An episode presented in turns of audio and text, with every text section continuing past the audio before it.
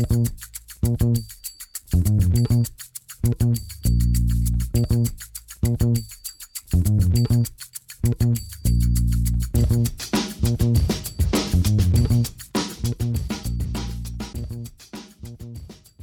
damit hallo und herzlich willkommen zu Football Rausch. Mein Name ist Tim Rausch und äh, an meiner Seite ist wie immer Rahman Ruprell. Hallo Rahman.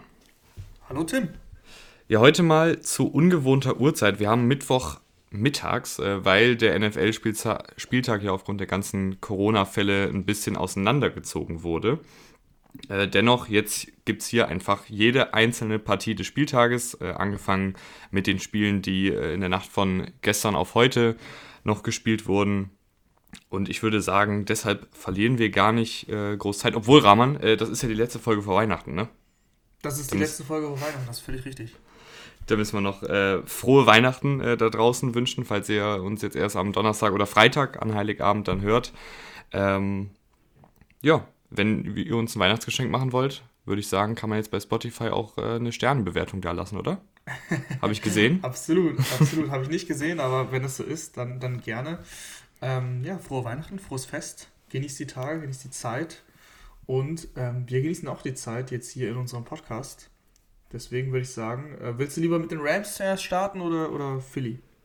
Fangen wir mit den Rams an. Äh, die Rams gewinnen 20 zu 10 gegen die Seattle Seahawks. Rahman, was war dein Eindruck? Ja, schwieriges Spiel ähm, von beiden. Ich fange mal mit den Rams an. Also die, die Rams haben auch echt äh, man kann ja nicht sagen, dass sie lange gebraucht haben. Sie waren eigentlich nie so richtig in der Partie. Die Seahawks waren eben nur ein bisschen schlechter. Also fangen wir mal mit dem Positiven an. Ich, ich, ich sag mal Sony Michel. Das ist ein Spieler, der häufig kritisiert wird oder wurde, auch von mir. Und ähm, der hat es tatsächlich geschafft, in der Zeit, wo Daryl Henderson weg war, nämlich äh, Covid und auch eine kleine Verletzung, den zu verdrängen. Gestern waren beide äh, gesund, keine Injury Designation.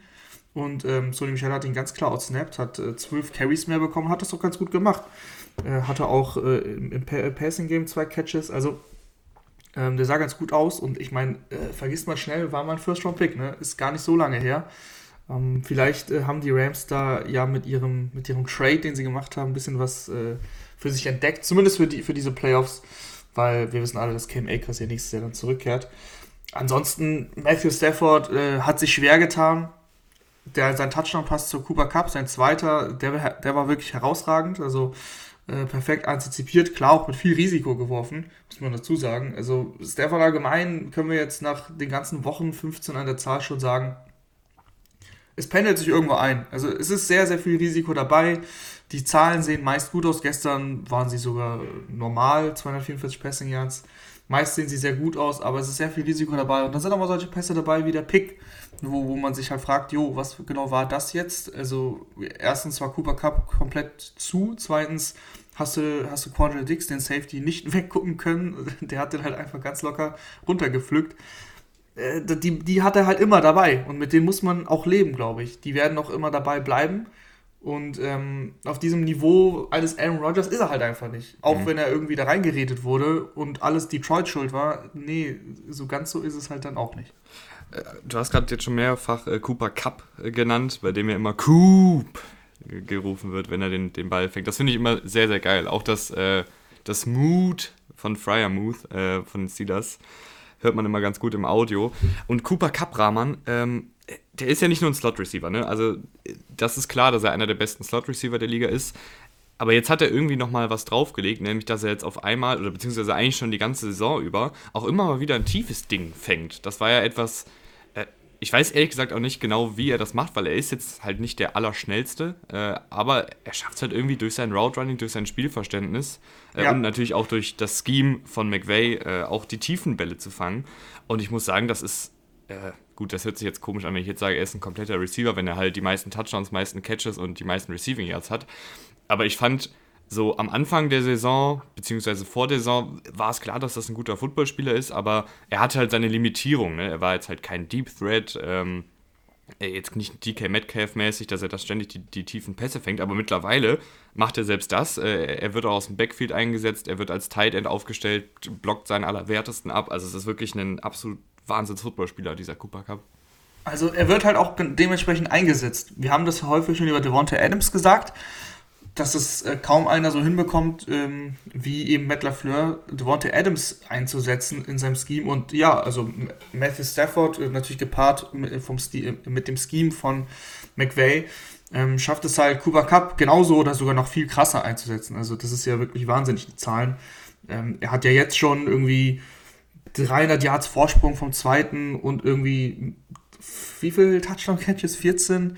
Also extrem krass. Wenn er, wenn er so weitermacht, kann er den Rekord, kann er mehrere Rekorde brechen. Er kann den Catch-Rekord brechen, er kann den äh, Rekord von äh, Kevin Johnson brechen, der schon länger besteht, mit 1900 irgendwas, äh, schlag mich tot, Yards.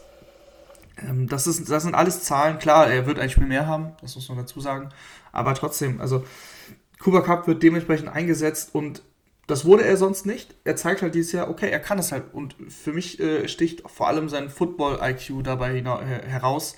Ähm, das hast du gemerkt in diesem Interview, was er vor einer Woche oder vor zwei gegeben hat, wo was ein bisschen viral in Football-Nerd-Twitter gegangen ist, wo die Reporterin ihn fragt, äh, was, was er denn bei einer Szene gesehen hat. Und dann hat er halt mit den Fachbegriffen um sich geschossen und mit den Football-Terms, äh, wo viele und äh, uns wahrscheinlich eingeschlossen wenig verstanden haben.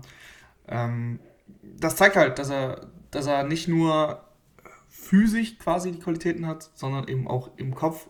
Und äh, ja, Matthew Stafford äh, hat halt nur Augen für, für Cooper Cup, das muss man aber auch sagen. Mhm. Ähm, über die Seahawks hast du jetzt noch nicht so viel geredet. Die Defensive äh, spielt seit Wochen echt gut, würde mhm. ich fast schon sagen. Ähm, auch dieses, dieses Wochenende, beziehungsweise diesen Dienstagabend äh, wieder eine gute Partie gemacht, ordentlich Druck auf Stafford ausgeübt. Die Offensive Line der Rams war ja ein bisschen gebeutelt, auch wegen Corona. Ähm, und dann war es aber die Offensive, die das Team so ein bisschen hat hängen lassen. Ja, wie ähm, schon seit vielen Wochen eigentlich. Ne? Also du hattest natürlich das Spiel gegen die, gegen die 49ers, da hat vieles geklappt bei den Seahawks, aber ansonsten, Russell Wilson ist nicht mehr der Russell Wilson, den wir kennen. Da kann man jetzt viele Gründe äh, aufzählen. Also für mich ist es keine Ausrede, diese, diese Fingerverletzung. Mittlerweile sollte die eigentlich auch auskuriert sein.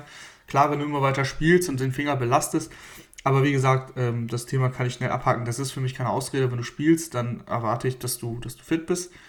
Und Russell Wilson sieht einfach nicht aus wie der alte Russell Wilson. Der Deep Ball passt überhaupt nicht. Er hatte Palmer Metcalf frei, äh, hat ihn dann eben nicht getroffen, weil der Ball zu lange in der Luft war, er den Ball nicht so platziert hat, wie man es von ihm gewöhnt ist, dass er eben dann seinen, seinen Receiver trifft. Bis auf ein langes Ding auf, auf Metcalf, äh, auf äh, Everett, was auch wild war mit äh, Pass Interference Strafe und ähm, sogar Vaughn Miller war noch an seinem Arm, also das war so ein bisschen, sah komisch aus, Everett hat mal gefangen, war da überhaupt nichts, kein Big Play, gar nichts dabei, also Freddie Swain hat einen Ball für 25 Yards gefangen, das waren aber viele Yards after the catch, ja, und äh, der längste Catch von Metcalf waren 12 Yards, also die Seahawks ich bin, ich bin ehrlich gesagt froh, dass die verloren haben. Nicht, weil ich irgendwas gegen die Seahawks habe, überhaupt nicht. Ähm, sind mir relativ egal eigentlich. Nur haben sie halt nichts, wirklich nichts in den Playoffs verloren. Und in dieser ganz, ganz komischen Saison hätten sie ja mit einem Sieg äh, 6-8 gestanden und dann wären sie mitten im Playoff-Rennen gewesen. Ich will auch, dass, dass man sieht, dass die Seahawks so spielen, wie sie spielen. Und zwar, sie sind halt ein 5 und 9 Team. Sie sind halt nicht besser. Die Defense hat das wirklich gut gemacht, aber auch das Play Calling, also ich bin echt Seahawks müde. Ich bin Pete Carroll müde. Ähm, du läufst bei Dritter und Sechs äh, mit, mit zwei Minuten auf der Uhr und sieben Punkte Rückstand. Ein Draw oder was auch immer, ein Laufspielzug äh, für ein Yard es ist, es ist ganz, ganz schwierig bei den Seahawks. Äh, sie sind insgesamt 19 Mal gelaufen, 31 Mal geworfen. Es kam mir viel mehr vor tatsächlich, also dass sie viel mehr gelaufen sind. Also gefühlt ähm, haben, sie, haben sie zu viel auf das Laufspiel gesetzt. Andererseits bringt Russell Wilson es aktuell auch eben nicht auf den Platz. Also 156 Passing Yards, ein, ein Pick. Ja, das ist, das ist nicht der Russell Wilson, den wir kennen. Und so wird es halt, also ich meine, jetzt sind sie eh 5-9, jetzt ist eh eigentlich Hoffnung mal verloren. Aber in Seattle ist es echt spannend für nächstes Jahr, was da, was da alles passiert. Also ich finde, da muss es, da muss es in der Offseason knallen. Mhm. Äh, zwei Teams, wo es, finde ich, auch sehr spannend wird, besonders äh, bei einem, ähm, das ist jetzt die nächste Partie, die ansteht. Die Eagles gewinnen 27 zu 17 gegen Washington und die Eagles jetzt wieder, oder was ist jetzt wieder? Die sind immer noch im Playoff-Rennen. Äh, Washington natürlich jetzt ein herber Rückschlag. Aber die Eagles, ich weiß nicht, ich mag dieses Team halt irgendwie. Ich mag, du weißt ja eh, ich mag Jalen Hurts. Ähm, Ich mag aber auch, was Nick Sirianni äh, da schematisch mit dieser Offensive macht. Also das Laufspiel gefällt mir gut, die, die verschiedenen Formationen, die er aufs Feld bringt, gefällt mir gut, gefallen mir gut. Es sind mehrere Formationen. Du hast beispielsweise Formationen, wo dann auf einmal zwei, drei Running Backs im Backfield stehen. Ähm, dann hast du unfassbar viel, arbeitest du mit Motion, du arbeitest mit Read Options für Jalen Hurts. Äh, das sind so viele Elemente, auf die sich diese gegnerischen Defensiven einstellen müssen dass diese Offensive ganz gut funktioniert äh, seit einigen Wochen und äh, mir gefällt das, was die Eagles auf, auf dem Footballfeld äh, abliefern. Und Jalen Hurts, äh, ich weiß, Rahman, und ich, ich würde jetzt auch nicht so tun, als wäre er jetzt der nächste äh, Dan Marino. Er hat seine Probleme im Passspiel, aber ich finde, er ist trotzdem ein verdammt guter Quarterback, wenn es darum geht, Laufspiel zu beleben. Und ich fand jetzt auch in der Partie war er weitestgehend gut als Passer. Ja, eins kann ich sagen. Gestern war er wirklich nicht nur gut, er war sehr gut. Also äh, der Pick sieht schlecht im Statistikbogen aus, aber dafür konnte er herzlich wenig. Mhm. Das wäre eigentlich eine Completion von, weiß ich nicht, 40. Goddard? Also, so. für, ja, ja, nee, nee, klar, Goddard, aber das hätten viele, viele Yards werden können. Der hatte ganz, ganz viel Grün vor sich und den muss er fangen. Das ist ein klarer Drop. Ich erinnere mich an noch einen Drop von, von Goddard ähm, bei, einem, bei einem Screen Pass, wo auch drei O-Liner vor ihm stehen und er mindestens das First Down geholt hätte und sie weit, weit in Scoring Range geführt hätte. Also, äh, Hertz hatte schon 296 Yards bei nur 6 Incompletions. Es hätten eigentlich nur zwei, äh, vier Incompletions sein müssen und 350 Yards, so in etwa. Äh, also Hertz hatte wirklich ein gutes Spiel. Sie, sie sind ein bisschen schwierig reingekommen, eben mit dem Pick. Ähm, das war auch sehr unglücklich, wie gesagt, von der Hacke von, von Goddard dann aufgesprungen zum, zum Washington-Spieler. Landon Collins war es, glaube ich. Mhm. Ähm, und dann äh, hatte er einen Fumble. Ja, Mai. Das war die einzig schlechte Aktion eigentlich. Ansonsten, wie du gesagt hast, äh, Laufspiel seit Wochen äh, sehr, sehr gut, funktioniert super, variieren gut. John Howard wird eingebunden und macht es auch gar nicht schlecht. Ähm, Miles Sanders war für mich immer eigentlich ein guter Running Back, aber äh, so richtig haben sie ihn nicht eingesetzt bekommen. Da fehlen auch immer die Touchdowns. Aber jetzt in den letzten Wochen. Das spricht wieder der Fantasy-Spieler. Ja, ich habe ihn nicht in Fantasy, das muss ich sagen. Aber ähm, trotzdem achtet man ja auf sowas als, als Fantasy-Spieler. Wie auch immer, also Miles Sanders vom, vom, vom Average her macht er das immer gut, finde ich. Äh, gestern auch 7,3 Yards pro Laufversuch. Und, und Jalen Hurts ist gelaufen, wenn er musste. Äh, an der Goal-Line ist er halt auch eine krasse Waffe. Das ist, das ist wirklich. Ähm, gibt es wenige Quarterbacks, die, die an der Goal-Line so eingesetzt werden wie Jalen Hurts. Nicht mal Lamar Jackson wird so eingesetzt. Lamar Jackson macht ähm, sehr, sehr wenige Quarterback-Sneaks. Wenn, dann sind es Power-Run-Formationen, aber, aber keine Quarterback-Sneaks. Und, und Hurts macht das super. Mit seinen Quarterback-Sneaks zwei Touchdowns gemacht. Und wenn er Druck hatte, Third Down, ist er das First Down auch mal selbst erlaufen. Da hat vieles gestimmt. Mir fällt noch ein, ähm, dass der, der, der einzige Pass, der mir wirklich einfällt, der, der schlecht war, oder beziehungsweise der Read war schlecht. Das war an der Goal-Line, bevor sie das Field Goal geschossen haben, ähm, zum 3 zu 10. Da hat er Gainwell äh, in das Land komplett offen, sucht äh, Devonta Smith im Double Coverage. Aber er hat das danach wettgemacht. Also es war in der Anfangsphase, da lief es nicht so, ich sag mal so Mitte, zweite, zweites Viertel hat es angefangen und dann haben, haben sie komplett durchgedrückt und die Eagles haben das Spiel dominiert. Ja. Das passt. Da fällt dir auch nichts mehr ein, ne? Nee. Da bist du einfach nicht, da bist du einfach stumm. ich weiß nicht, was ich dazu noch groß, groß sagen soll. Ähm, ich würde ehrlich Kannst du ein bisschen was zu Garrett Gilbert erzählen? Ja, alter Panthers-Legende. Ich kannte den Namen auch nur, weil er irgendwann mal der dritte Quarterback äh, bei den Panthers war vor ein paar Jahren. Äh, Finde ich, hat es aber jetzt auch ganz okay gemacht äh, im Groben und Ganzen. Also dafür, dass er da irgendwie wild reingeworfen wurde. Äh, ich würde aber ehrlich gesagt, Rahman, mit Blick auf die Zeit und äh, die Tatsache, dass wir noch 14 Spiele offen haben, äh, mich jetzt nicht so lange mit einem Verletzungs- bzw. Corona-geplagten Washington-Team aufhalten, oder? Was meinst du? Ähm, ja, man kann eigentlich äh, zu Washington sagen, dass sie halt die Duelle an der Line of Scrimmage jeweils komplett, also komplett verloren haben. Mhm. Ähm, sie konnten weder den Lauf blocken, ähm, noch äh, hat Garrett Gilbert, ähm, also Garrett Gilbert stand halt die ganze Zeit unter Druck und sie konnten vor allem eben auch nicht den Lauf verteidigen. Also da, ja. da haben sie das Spiel verloren und mehr, da kann sie Gilbert auch nicht retten. Das ist auch klar.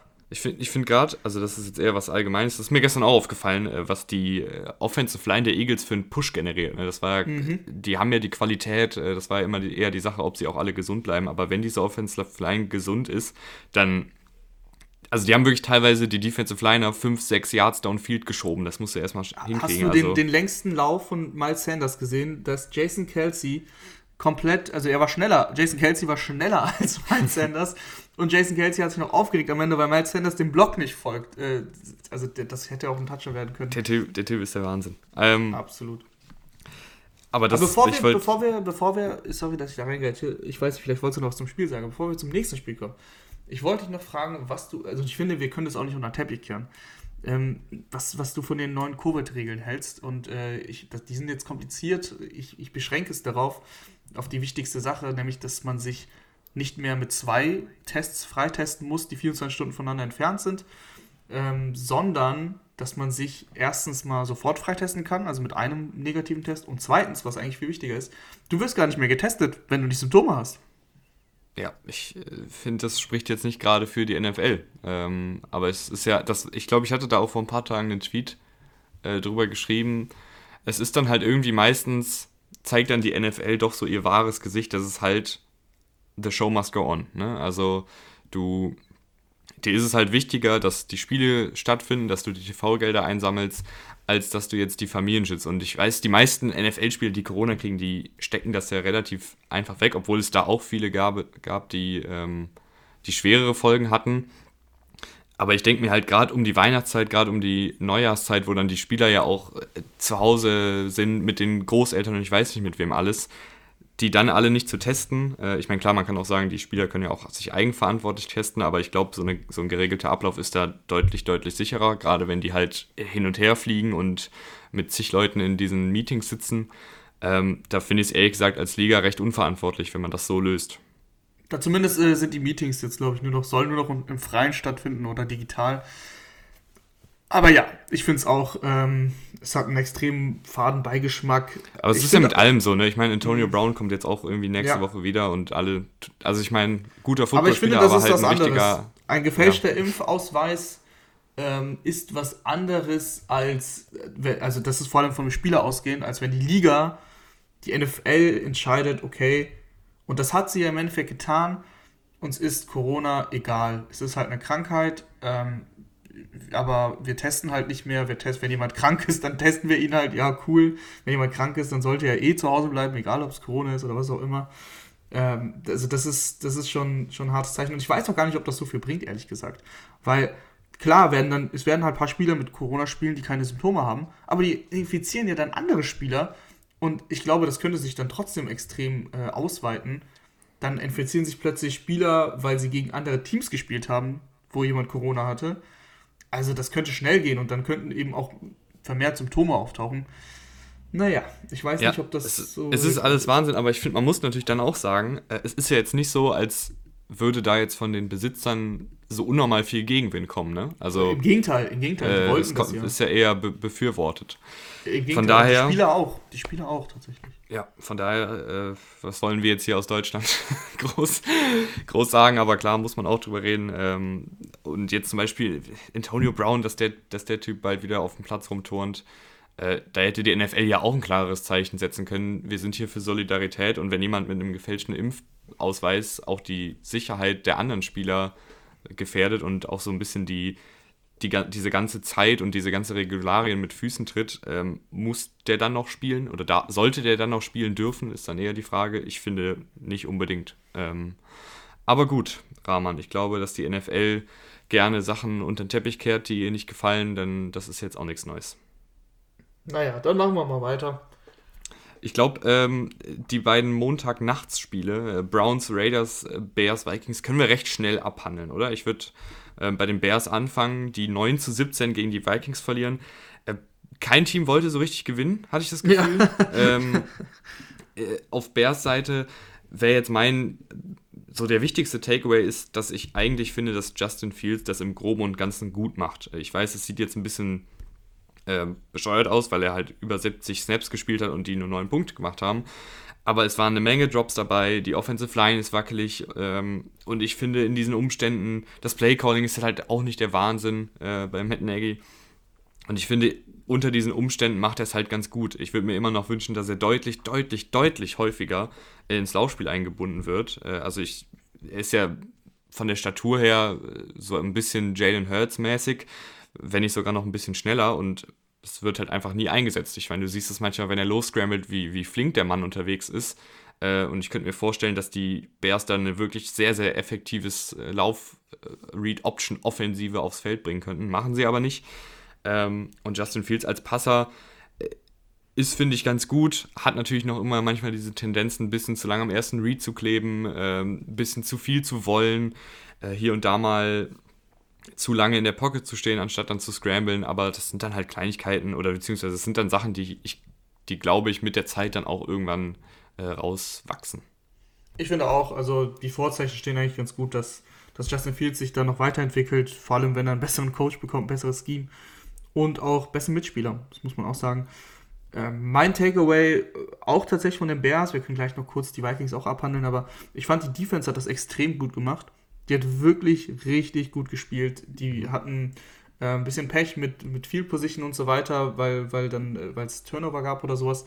Aber ähm, wenn sie auf dem Platz standen, fast gar nichts zugelassen. Ich meine, das sieht man ja auch an den, an den Yards, an den reinen Zahlen. Kirk Cousins hat nicht mal 100 Passing Yards. Ähm, und, und Devin Cook bei 28 Carries, 89 Rushing Yards, äh, auch sehr, sehr gut insgesamt. Halt haben sie 4 Yards pro Laufversuch zugelassen, was, äh, was gegen, gegen die Vikings Offense echt gut ist. Und äh, sie waren ja vor allem richtig verletzungsgeplagt. Thomas Graham Jr. hat ein überragendes Spiel gemacht mhm. und Thomas Graham Jr. war lange auf dem Practice Squad und ist ja. Sechstrunden-Pick. Sechstrunden-Pick, äh, erstes Spiel. Äh, mhm. Vier Targets, zwei Catches erlaubt für 10 Yards und drei Pass-Breakups. Genau, also ein überragendes Spiel und das hast du auch, also das hast du wirklich, wenn du das Spiel gesehen hast, der war jedes Mal beim Ball, hatte da richtig gute Szenen. Alec Ogletree hat auch super gespielt, der war ein bisschen verschwunden aus der Liga eigentlich schon. Ähm, äh, also das äh, Akim Hicks ist, ist zurück und das hast du mhm. gemerkt. Ein, eine unfassbare Macht als, als Pass-Rusher gewesen, aber auch den Lauf gut gestoppt, also auch richtig gut gespielt. Du kannst wirklich einige nennen. Ähm, es, gibt, es gibt ja wirklich die, die, die, die Bears Secondary, die kannte ja so fast keiner. Ähm, Kindle Wildor war noch der mit den meisten Snaps. Aber auch äh, ähm, die Virgin, der vor dem Spiel auch hochgezogen wurde. Ja, ich weiß, geiler Name. Ähm, ich habe immer das Gefühl, dass Adam Schefter das einfach nur tweetet für die Interaktion. Ja, ja natürlich, natürlich machen die das auch mit einem kleinen Grinsen. Ähm, aber also auch der, also sie haben da echt im, im, Verbund super gespielt und es tut mir für die Bears Defense leid, dass das Special Teams da Fehler macht und äh, dass die Offense einfach nicht in der Lage war zu punkten, obwohl sie eigentlich ganz gute Drives hingelegt hat. Du hast insgesamt ähm, 370 Yards Total Offense und 370 Yards Total Offense, ja, habe ich nochmal noch mal, noch mal betont. Die Vikings hatten insgesamt, lass mich schauen, ja, 200. 200 Yards Total Offense. Also die haben 170 Yards mehr gemacht. Sie waren eigentlich das bessere Team in der Hinsicht, aber sie haben es einfach nicht aufs Scoreboard gebracht. Ja, ich würde sagen, wir gehen weiter, oder? Also, es war halt echt eine sehr, sehr zähe Partie und ähm, wir sind hier schon wieder fast eine halbe Stunde am Labern und deshalb, ich drücke mal auf die Tube, Rahman. Äh, Browns Raiders. Ähnlich, äh, ähnlich lahm, ne? 14, ja, 16. Zumindest, ja, zumindest war es spannender, aber ja, es ist so spielerisch war es war ähnlich lahm, muss man sagen. Also auch da Corona natürlich eingeschlagen wie eine Bombe bei, bei den Browns. Nick Valens ist gestartet, hat das, ja, solide gemacht in seinem, im Rahmen seiner Möglichkeiten. Aber die Browns haben einfach zu lange gebraucht, um irgendwie in dieses Spiel zu finden. Ähm, Nick Chubb sieht am Ende gar nicht schlecht aus mit 23 Carries für 91 Yards, hatte aber irgendwie ganz, ganz lange auch wirklich so 13 Carries für 20 Yards gefühlt. Also das hat, das hat lang gedauert, dann hat er ein paar gute Läufe gehabt. Es sah so aus, als ob das Spiel sogar dann noch drehen würden. Das hat Miles dann noch gut gemacht, bei, bei 4. um 5 gut in der Pocket navigiert und, und seinen äh, Tight End gefunden, Harrison Bright. Aber äh, Derek Carr, Derek Carr hat es dann tatsächlich geschafft. Er hat auch zwei Chancen bekommen, muss man sagen. Also er hat erstmal einen Pick geworfen, man dachte, das Spiel ist vorbei, aber die Browns sind 3 and out gegangen, die Raiders haben nochmal den Ball bekommen und dann hat er es geschafft, sie in Field Range zu führen. Und dieses Jahr ist, ähm, ist äh, Daniel Carlson einfach eine Maschine. Also der ist da echt eiskalt, egal, Regen, Wett, äh, Wind, scheißegal haut das Ding rein, äh, wurde sogar geeist, haut das Ding nochmal rein und dann haben sie halt ganz, ganz dreckig gewonnen und im Endeffekt 7-7, äh, beide sind im, im Playoff-Rennen dabei. Für die Browns war es extrem bitter, weil sie eben auch geführt haben, kurz vor Schluss und sie Division-Leader hätten sein können, jetzt sind sie letzter in der Division. Ähm, aber die Division ist auch super, super, super spannend. Das, die, die Ravens und die, die Bengals sind ein Spiel entfernt. Da ist auf jeden Fall noch alles drin. Ich traue aber den Raiders irgendwie trotzdem nicht, nicht mehr groß jetzt was zu, trotz des Sieges. Mhm. Also Ja, ähm, die so Offensive um K ist einfach Mhm. zu unexplosiv. Ich meine, wir haben jetzt schon, ich muss jetzt nicht jedes Mal sagen, dass Henry Rux fehlt, das, das wissen wir jetzt alle seit ein paar Monaten. Äh, aber ich, es ist halt wieder ein bisschen so dieser alte Derek Carr, der ähm, äh, ein bisschen kon oder ziemlich konservativ spielt. Ähm, diese Offensive klickt einfach nicht mehr so auf einem hohen Niveau. Ähm, und dann, das Laufspiel klappt auch gar nicht. Also ich finde, das war eigentlich etwas, was die Raiders vor ein, zwei Jahren echt gut gemacht haben. Äh, da, sind sie gut den Ball gelaufen. Ich finde, das funktioniert jetzt nicht mehr so gut, bei weitem nicht mehr so gut wie noch vor ein, zwei Saisons. Und dann ist es halt eine relativ lahme Offense, die dann halt ein 16-14 Spiel gegen einen Backup-Quarterback gewinnt. Genau, also gegen so ein verletzungsgeplagtes Team dann so knapp zu gewinnen und so viele Probleme zu haben, das äh, sagt eigentlich alles aus das Laufspiel. Ja, das habe ich schon auch häufiger gesagt. Josh Jacobs ist einfach ja kein First-Round Running Back, um es einfach nett und neutral zu formulieren. Und ähm, ja, man sollte eben nur für ganz, ganz besondere Spieler so einen First-Round-Pick äh, ja, anwenden. Und Josh Jacobs ist einfach keiner davon, der kann das Laufspiel nicht alleine tragen. Und äh, der, der Schnitt, der Average von, von, von ihm ist Woche für Woche eigentlich echt ziemlich, ziemlich, ziemlich schlecht. Und ja, dann kannst du eben, dann kannst du eben auch so ein Browns-Team nicht einfach so wegfahren. Das wird wahrscheinlich für die Raiders so nicht reichen, auch wenn sie jetzt gewonnen haben. Ich würde sagen, Rahman, äh, ich, freue mich schon äh, seit längerem auf diese Partie. Äh, Buccaneers Saints steht jetzt an. Ich würde sagen, ganz kurz vorher gehen wir noch schnell in die Werbung und dann knüpfen wir uns diese Nullnummer der Buccaneers vor. Bis gleich. Egal, ob ihr euch bei Lieferando eine Pizza bestellt, bei Nike das Trikot eures Lieblingsspielers holt oder eine neue Playstation bei Saturn ordert. Mit MyWorld kriegt ihr bei jedem Einkauf Geld zurück, also Cashback, und könnt es euch auf euer Konto auszahlen lassen. Obendrauf sammelt ihr noch Treuepunkte. Das Ganze ist komplett kostenlos. Link dazu ist unten in der Beschreibung. Und wie meine Oma schon sagte, wer den Cent nicht ehrt, der die Millionen nicht wert. Und jetzt weiterhin viel Spaß mit der Folge.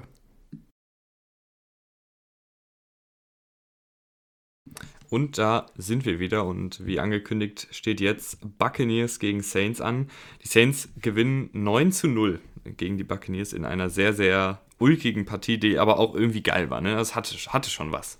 Ja, ich fand es wirklich geil. Also, ich finde es cool, dass du es auch so siehst. Ähm, die meisten denken sich bei einem 9-0 wahrscheinlich, oh mein Gott, was ein Kack, gar kein Touchdown. Aber ich fand es von vorne bis hinten einfach richtig cool, ähm, dabei zuzusehen, wie, wie Saints eine eigentlich extrem explosive Offense so dermaßen zerlegen. Klar, die Verletzungen von Godwin und Evans während des Spiels, die hatten weh, dann ist auch noch Fournette rausgegangen. Aber ich glaube, selbst wenn Evans und Godwin gespielt hätten, vielleicht hätten sie Punkte gemacht, aber viele wären es nicht gewesen. Also das, man kann jetzt nicht sagen, das lag nur an den Verletzungen. Selbst als sie noch äh, gespielt haben, äh, bis zum zweiten Viertel, haben die Bucks ja auch nichts auf die Kette bekommen. Also das war schon extrem spannend. Äh, die Saints wirklich sehr, sehr gut gegen den Lauf, schon eigentlich das, äh, das ganze Jahr. Das äh, lügen jetzt ein bisschen die Stats, wenn man sich das jetzt nur die reinen Zahlen anguckt haben die, haben die Bucks ähm, 5,6 Yards im Average gehabt und, und 118 Rushing Yards.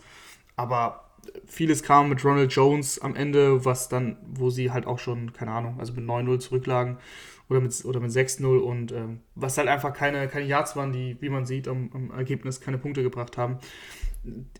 Über, über Weitstrecken des Teils haben das die Saints echt gut gemacht und sie haben halt, und das machen sie jedes Mal gegen Brady und das haben sie wieder geschafft, mit vier Leuten Druck erzeugt. Und Das Cam ist wirklich, ja? Rahman, ich finde das wirklich beeindruckend. Ne? Also du hast, sorry, dass ich jetzt so reingrätsche, aber Nee, du. Du hast ja als Defensive, du hast es geschafft, erstens den tiefen Pass wegzunehmen, äh, mit dem, indem du halt viel mit äh, zwei hohen Safeties gespielt hast. Dann hast du natürlich die individuelle Klasse von einem Marshall Lattimore, von einem äh, Chauncey Gardner-Johnson, ähm, um auch auf Cornerback äh, die kurzen Passwege, die kurzen Passrouten ähm, zu stoppen, beziehungsweise zumindest zu verhindern, dass du jetzt äh, mit Dink and Dunk geschlagen wirst. Und irgendwie kriegen die, ich weiß nicht, woran es liegt, Ca- Cameron Jordan hatte bis jetzt eigentlich keine sonderlich gute Saison. Marcus Davenport hatte Verletzungen. Und irgendwie drehen die immer richtig auf gegen die Buccaneers und ich weiß nicht, was es ist, aber das ist so, und das hört sich jetzt natürlich sehr einfach an, aber das ist ja so der, der Blueprint, wie man diese Buccaneers-Offensive stoppt. Ich meine, klar, äh, es gibt wenige Defensiven, die dann auch so gut ausgestattet sind in der Defensive Line und in der Secondary, um das zu machen.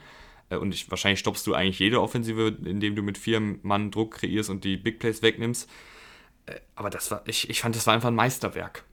Absolut. Also ähm, Davenport und, und Jordan haben zusammen richtig, richtig Druck erzeugt.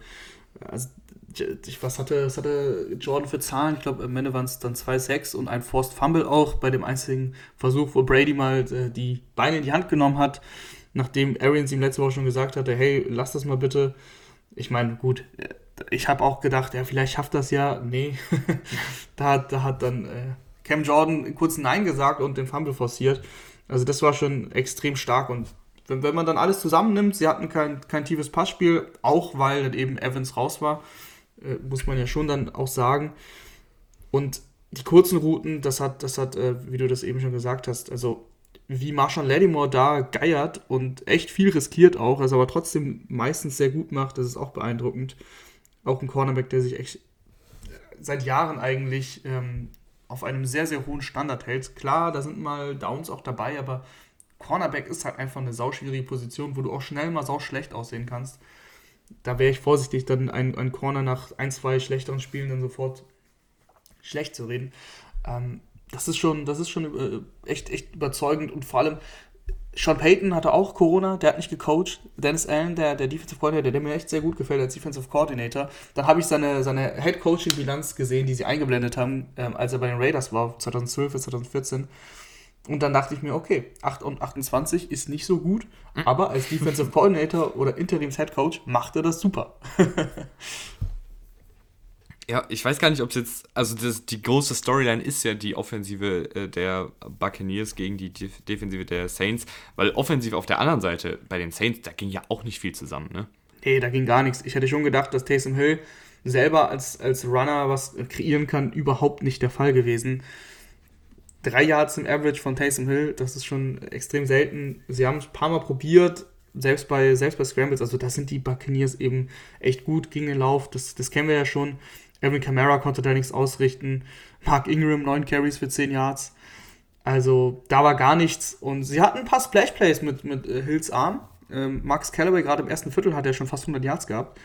Das war, das war ganz gut. Da sah Hill gar nicht schlecht aus. Das ist so ein bisschen bei Hill die alte Leier. Ne? Also Jetzt ähm, hat es ja gepasst, haben 9-0 gewonnen. Insgesamt reicht der Arm halt nicht, um Rückstände aufzuholen. Wenn sie so einen Spielverlauf haben wie jetzt, dann passt das, dann ist er ja auch solide. Können sie, auch, sie können Football spielen mit dem gewinnen, das auf jeden Fall, aber das, das Problem wird dann eben, wenn du so ein Spiel hast wie gegen die Cowboys vor ein paar Wochen, dann musst du dann Rückstände aufholen oder einen Rückstand aufholen und dann hast du plötzlich vier Interceptions, weil dann gar nichts mehr geht. Rahman eine Kracherpartie, äh, die dich wahrscheinlich äh, mehrere Lebensjahre gekostet hat. Packers mm. gewinnen 31 zu 30 gegen die Ravens. Ja, Lebensjahre nicht. Ich habe ja gar nichts erwartet, ehrlich gesagt. Ich habe ja nichts, äh, nichts Großes erwartet. Aber ich dachte mir schon, dass es eng wird. Weil das ist, das ist irgendwie so, dass die Ravens werden selten abgeschlachtet. Äh, egal, also wie, mit wem sie da auf Quarterback spielen, das passiert relativ selten. Und äh, so war es auch gegen die Packers. Und äh, Tyler Huntley, den ich ja sowieso schon seit der Preseason eigentlich ganz cool fand und der eigentlich ganz gut gespielt hat, da auch ganz gut ausgesehen hat, ich habe dem halt auch schon was zugetraut, schon, schon vor Wochen, als er ähm, gegen die Bears gestartet ist. Klar sind die Packers eine andere Hausnummer, aber das war dann schon extrem gut. So gut habe ich das dann äh, nicht erwartet. Ich fand auch, dass nicht alles Tyler Huntley war, worüber gar nicht geredet wird, dass die Packers Defense extrem schlecht war, finde ich die haben einfach gar nichts stoppen können. Also das, das kann man ja nicht so unter den Teppich fallen lassen. Die, die Ravens Offense sah deutlich flüssiger aus. Es hat irgendwie besser harmoniert als mit Lamar vor ein paar Wochen, wo er noch fit war. Da, da müssen, sie, müssen die Ravens anknüpfen, wenn Lamar wieder fit ist, weil es kann es ja nicht sein, dass der eine Offense mit Backup, ähm, der offensichtlich ja schon noch schlechter als Lamar Jackson ist, ähm, flüssiger aussieht als, als eben mit Lamar. Das, das, ist natürlich, das ist natürlich nicht okay, aber äh, Mark Andrews wurde das ganze Spiel über nicht gecovert. Also den haben sie einfach stehen lassen, die Packers. Und so sind sie echt ein paar Mal das, das Feld runter marschiert. Der Unterschied ist dann der eine Punkt, klar, über die Two-Point-Conversion können wir noch reden gleich. Ähm, der Unterschied ist aber auch, dass du die Packers eben kaum stoppen konntest. Du hast jedes Mal Touchdowns zugelassen. Einmal war es, glaube ich, ein Field Goal, aber sonst immer Touchdowns. Weil du eben mit dem Cornerback 6, 7, 8 auf dem Feld standest. Spieler, von denen wir alle noch nie was gehört haben ja, dann ist halt schwierig. Also du, beim Devonta Adams Touchdown siehst du ja, wie ähm, unerfahren dann, ich weiß gar nicht, Robinson, Robertson, nee, Robert Jackson, sowas. Es tut mir leid, also äh, habe ich mir leider den Namen nicht gemerkt, aber er hat auch seinen ersten NFL-Snap gespielt. Äh, ja, da siehst du ja, wie unerfahren er ist. Äh, wenn er Safety-Hilfe hat von Geno Stone, Geno Stone, Siebtrunden-Pick übrigens, der mit einem undrafted äh, Free Agent dann den Devonta Adams covern muss. Und er, er, muss halt nur außen zudecken, weil er innen Hilfe hat. Ja, das erste, was er macht, ist den, den Outside-Move zulassen. Dann, kann, dann brauchst du dich auch nicht wundern, dass du dann, dass du einen Touchdown gegen Devonta Adams kassierst. Aber ansonsten ein bitteres Spiel, weil deine Offense echt gut war, deine Defense sogar den Stopp gemacht hat im entscheidenden Moment. Aber ja, dann sind wir wieder für zwei gegangen. Und äh, was, ich weiß nicht, was du davon hältst. Ich, ich finde es immer noch gut, ich bin immer noch Fan davon. Ich weiß nicht, warum äh, Harbour nicht beim ersten Touchdown für zwei gegangen ist, also beim, im letzten Viertel beim ersten Touchdown quasi. Das habe ich nicht verstanden. Das hat er auch bereut, hat er danach gesagt in der Pressekonferenz. Ansonsten kann ich mit der Entscheidung sehr gut leben. Ich auch. Äh, ich finde auch generell die Entscheidung gut. Ich finde nur oft, denke ich mir irgendwie, gab es da jetzt keinen besseren Play-Call? Also so einen, mhm. einen Rollout nach rechts und dann musst du da ins, ins enge Fenster werfen in einer 1 gegen 1 Deckung gegen Mark Andrews. Ich weiß nicht, also klar, im Nachhinein ist man immer schlau, wenn es geklappt hätte, hätten wir es gefeiert. Mhm. Äh, und Huntley hatte bei dem Play auch Marquise Brown offen, hätte ja. da noch einen Moment äh, gezögert und geguckt. Äh, aber vielleicht dann, du hast einen jungen Quarterback, der natürlich auch noch nicht die, die vielleicht noch nicht die Ruhe hat, um in dem großen Moment, obwohl er das ganze Spiel schon gut gespielt hat, ähm, einen kühlen Kopf zu bewahren. Vielleicht dann doch eher eine, eine Read Option oder sowas, irgendwas, mit dem er vertraut ist, was vielleicht ein bisschen einfacher ist. Ich weiß es nicht. Ja, Aber also im Nachhinein ist man immer schlauer, Rahman. Ne? Ich kann jetzt genau. natürlich viel, viel philosophieren, was da besser gewesen wäre. Äh, aber an sich, die, die Tatsache, dass sie dafür gegangen sind, finde ich richtig, weil die Wahrscheinlichkeit, dass Aaron Rodgers, wenn er den Cointoss gewinnt, äh, übrigens Cointoss-Regel äh, in der Overtime, müssen wir auch nicht drüber reden, dass das absolute Quatsch-Regel äh, ist. Also es sollte in meinen Augen beide Offensiven die Chance haben, den Ball zu kriegen. Aber gut, fange ich jetzt nicht da auch noch an, Fass aufzumachen. Aber die Wahrscheinlichkeit, dass, wie du eben sagst, Aaron Rodgers gegen eine Secondary, die aus undrafted Free Agents und Siebtrunden-Picks besteht, das Feld runtermarschieren wird und Touchdown macht, ist halt relativ hoch in der Overtime. Von daher finde ich es vollkommen okay, dass du da für zwei gehst und eventuell den Sieg nach Hause holst. Zumal er ja auch 42 Sekunden gehabt hätte, um einen Field Goal ähm, Drive hinzulegen. Das wäre auch möglich gewesen. Selbst wenn sie es geschafft hätten, hätten sie, die, hätten sie das Spiel noch verlieren können. Ich finde den Play Call, ich verstehe die Kritik, aber wenn man sich den Play Call doch mal genau anguckt und das, das Bild anhält, das ist immer einfach. Und das ist auch einfach jetzt so verlangt von Huntley, dass er das sieht. Aber er hatte Marquise Brown frei, bevor er den Ball mhm. wirft. Also er hatte ihn frei und er hätte vor allem in dem Moment erahnen können, dass Marquise Brown in einer Sekunde auch wirklich komplett frei ist. Und erstens das. Zweitens muss er halt auch sehen, dass Mark Andrews gecovert ist, gut gecovert ist. Der Safety kommt zur Hilfe. Der Safety positioniert sich relativ schnell outside. Das kann man sehen. Ich, ähm, also da bin ich sehr vorsichtig. Ich, die hat ein super Spiel gemacht. Ich will ihm da gar nichts vorwerfen. Nur wenn man über den reinen Playcall redet und der dritte Aspekt ist, er hätte einfach reinlaufen können. Er hatte die Lane. Wenn er da ein bisschen geduldiger ist, hat er entweder Brown frei er hat Brown, glaube ich, sogar wide open, wenn er ansetzt zu laufen, weil dann kommen die Verteidiger und wollen ihn, ähm, wollen ihn eben ähm, davon, äh, davon abbringen, dass er den selber reinläuft. Aber ja, das ist dann im Nachhinein, äh, kann, man da, kann man da viel sagen. Ich finde, du hast insgesamt ähm, sehr, sehr gute Ansätze bei den Ravens gesehen, offensiv, defensiv ist klar, da sind sie gebeutelt und sie werden so auch nicht mega weit kommen, weil die Defense, die bleibt ja relativ äh, verletzt. Also deine Starting Cornerbacks sind sowieso raus. Das wird so oder so schwierig, aber sie können zumindest wieder Schritt halten offensiv und das ist äh, das Gute. Wir haben jetzt viel über die, die, Ravens geredet. Über die Packers kann man eigentlich nur sagen, dass, ähm, dass es ein extrem abgebrühtes Team ist. Extrem abgezockt. Äh, Aaron Rodgers das ist so ein klassisches Aaron Rodgers-Spiel. 23 von 31, drei Touchdowns, 268 Yards. Devonta Adams ist durchgehend äh, in, in, Double Coverage. Dann setzt er halt Marcus Wallace Gatling ein, der fast 100 Yards hat und einen Touchdown. Äh, das ist schon extrem gut. Mhm. Ja, äh, ich finde auch diese Offensive ist so, finde ich, mit, oder ist die mit Abstand stabilste Offensive der Liga. Also ich habe da am wenigsten Sorge, dass die mal so einen absoluten, so eine absolute Nullnummer da hinlegen äh, wie jetzt zum Beispiel die Buccaneers oder was wir auch ab und an mal sehen bei den Cardinals, über die wir gleich noch sprechen. Äh, ich Rogers und LeFleur und diese ganze Packers Offense, die spielen auf einem sehr hohen Niveau. Vielleicht haben sie jetzt nicht, da haben wir auch schon öfter mal drüber gesprochen, vielleicht haben sie jetzt nicht den, den Höhepunkt von einer äh, Buccaneers-Offensive, die, wenn sie klickt, halt wirklich alles zerschießen kann. Aber sie können, glaube ich, auch nicht ganz so tief fallen, weil die Offensive Line, auch wenn da viele neue Gesichter sind, auch wenn äh, man jetzt nicht unbedingt es gut heißen muss, dass sie einen Corey Lindsley haben ziehen lassen, äh, das war, da war ich ja total kritisch, äh, dass sie Aaron Jones verlängert haben und dafür Corey Lindsley haben ziehen lassen, mehr oder weniger. Ähm, da kommen dann halt, spielt dann Lucas Patrick äh, auf, auf Center und der macht das ganz okay. Ne? Also das, die, diese Offensive, die funktioniert halt irgendwie einfach, auch weil Rogers natürlich den Ball schnell los wird, das hilft natürlich auch. Und Rahman, eine, eine Personalie, dann, dann sind wir hier wirklich durch mit dem Spiel. Ähm, Mercedes Lewis, der, der, Typ ist ja irgendwie 105 Jahre alt auf Tight End, aber der spielt wirklich guten Football. Also der, der blockt seinen Allerwertesten ab, der schafft da richtig Löcher im, im Laufblocking, äh, aber auch im Passblocking ist er gut. Und dann seit neuestem, oder beziehungsweise, beziehungsweise seitdem, ähm, wie hieß er noch gleich? Äh, der Tight End, der letztes Jahr viele Touchdowns gefangen hat bei den Packers. Ähm, der ja, jetzt auf IA ist. Ja, ich weiß. Boah. Ich, ich, ich komme auch gleich drauf. der Name, der fällt mir jetzt gerade gar nicht. Warte mal. Das gibt's ja nicht. Ich will das nicht nachschauen, ehrlich gesagt. Äh, da muss ich schon drauf, äh, müssen wir schon drauf kommen.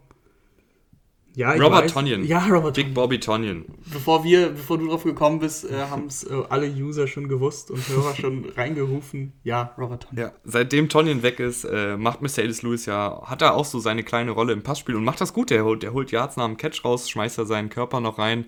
Äh, gefällt mir gut, was der macht. Ja, ich bin ein Riesenfan von Mercedes Lewis. Wie du sagst, der und, ist gefühlt mhm. 100 Jahre alt. Eigentlich ist er 38, 39, ich weiß es nicht. Das, das darf ich nachschauen und das äh, schaue ich auch nach.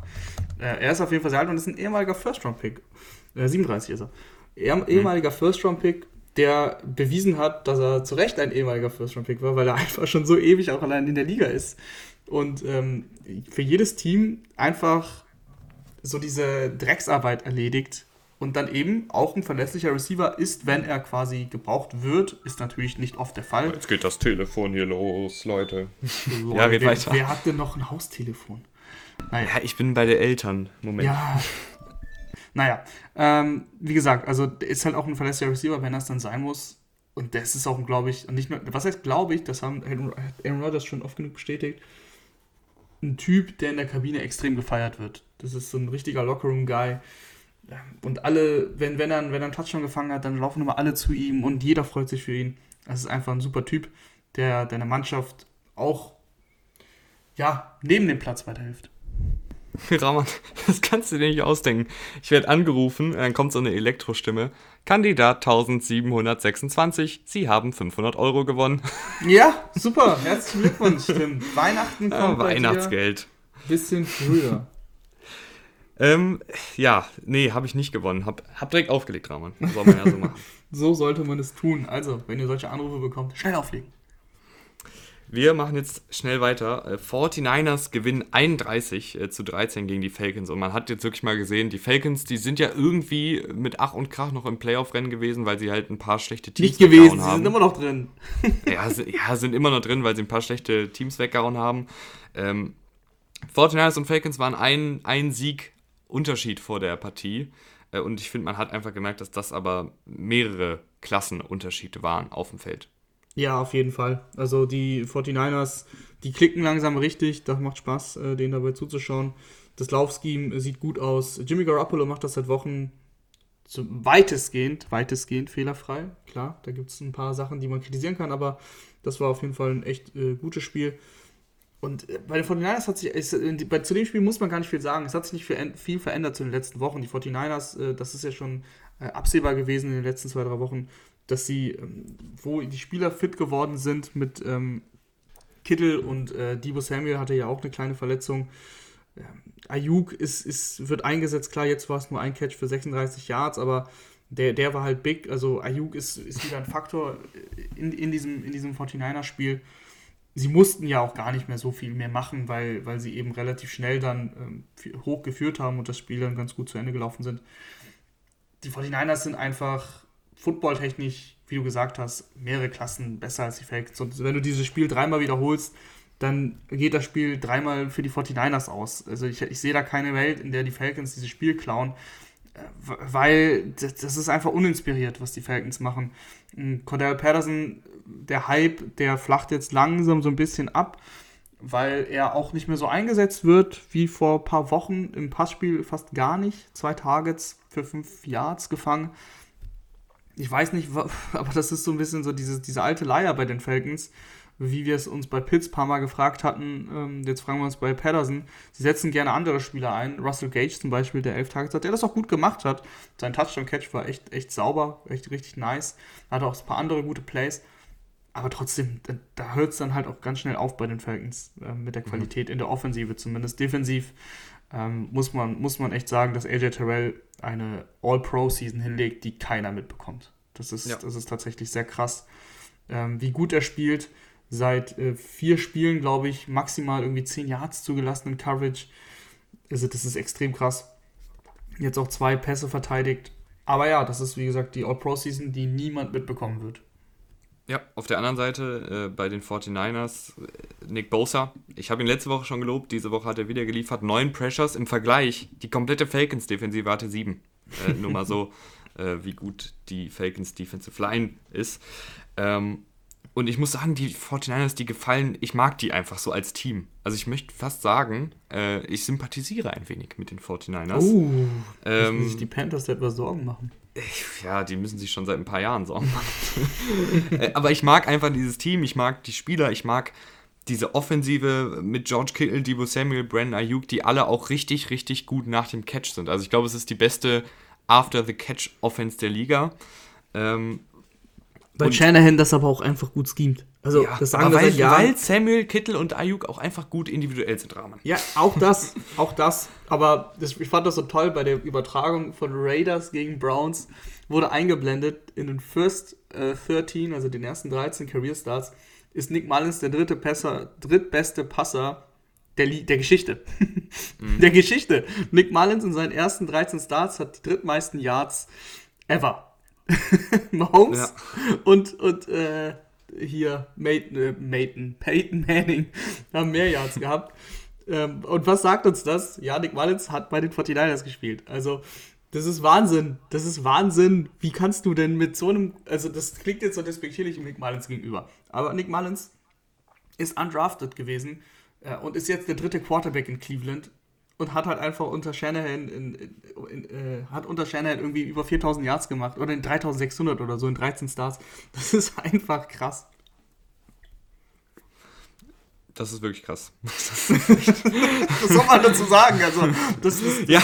also wenn, wenn Shanahan quasi eine Vertragsverlängerung will, dann legt er halt diesen, diesen Stat einfach vor. Aber ich glaube, ich, ich glaube, ich sympathisiere so weit mit den 49 dass sie momentan äh, ich, ich schaue denen gerne beim Footballspielen zu. Und ich weiß, es gibt da, ich meine, wir haben jetzt auch schon oft drüber gesprochen, dass es ja auch viele Garoppolo-Kritiker gibt. Äh, aber ich finde, wenn Garoppolo so spielt wie heute, dann, dann gibt es auch nicht so viel zu meckern. Oder was heißt wie heute? Wie am Wochenende ist ja schon wieder ein bisschen her. Ja, ja, ja habe ich, hab ich ja gesagt. Ich ja gesagt. Ähm, gehen wir weiter, Rahman. Äh, Bengals gegen Broncos. Äh, 15 zu 10 Boah. ging diese Partie Boah. aus. Äh, es war auch nicht so. Es gab viele so es gab viele, unschöne sag Partien. Es, sag es Kackspiele. Es war ein. Ich Art, will nicht immer so. Doch, doch. Solange wir das hier völlig unabhängig von anderen Leuten äh, machen, rede ich so, wie ich mit meinen Freunden rede. Das war, das war ein Kackspiel und das war, ein, das war wirklich ein richtig, richtig schlechtes Spiel. Es gab das eine Play von, von Tyler Boyd, der, der das auch spielentscheidend war das war schön, aber ansonsten war es wirklich extrem hart. Jamar Chase, ein Catch für drei Yards. Mhm. T. Higgins. Raman, ich glaube, wir müssen ein bisschen über Jamar Chase reden. Ne? Also beziehungsweise es gibt nicht mehr so viel über mhm. Jamar Chase zu reden. Ja, man, man müsste jetzt viele, viele Wochen zurückspulen und viele, viele Folgen. Aber ich hatte das auch schon mal angedeutet. Dass Jamar mhm. Chase schon in seiner krassen Zeit, da hat er ja wirklich alles kurz und klein gehauen, vieles mit wenig Targets gemacht hat. Also da waren viele Big Plays dabei. Und irgendwann stellt man sich das so ein bisschen drauf ein. Wie auch immer, das ist, das ist für mich äh, eher eine Diskussion, die wir, die wir jetzt in der Offseason führen können, wenn ich mal so drauf schaue, wie lange wir schon aufnehmen. Ähm, Ja, also T. Higgins äh, nur, nur zwei Catches gehabt. Da ging gar nichts in der ganzen Offensive. Aber bei den Broncos genauso wenig. Die sowieso, ja, die Broncos sind sowieso einfach schwierig zuzugucken. Äh, dann verletzt sich auch noch Teddy Bridgewater erschreckend. Das sah auch sehr, sehr unschön aus. Gehirnerschütterung musste abgeführt werden. Dann kommt Drew Lock rein. Ja. Wann kommt Andre Minze rein? Das frage ich mich hier. Ist, ist der schon wieder gesund? Weil er meinte ja, dass er jetzt in, in einem Interview, dass er eigentlich jetzt durchstarten will, aber. Ja, ähm, hält, hält sich noch ein bisschen an der Sideline auf. Also ist mhm. noch nicht aktiviert worden. Ist noch nicht aktiviert worden, okay. Nee. Na gut. Aber ja, also da braucht man auch nicht viel mehr zu sagen, außer dass die, die Bengals an sich das bessere Footballteam sind und auch zu Recht diese Partie dann am Ende gewonnen haben, weil sie eben das eine Play zumindest hatten, was Denver halt nicht hatte. Ja. Ich würde auch äh, an, im Hinblick auf die Zeit sagen, viel mehr muss dazu nicht gesagt werden, oder? Außer, dass Javante Williams ein Beast ist und es Wahnsinn ja. ist, dass er sich die Carries immer noch mit Melvin Gordon teilt.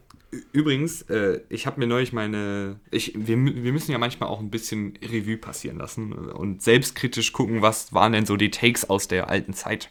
Äh, und ich hatte damals ähm, geschaut, was meine Running Back-Vergleiche waren vor dem Draft. Also da Jetzt kommen wir bitte nicht wieder mit Javante Williams und Nick Chubb, das hat jeder gesagt.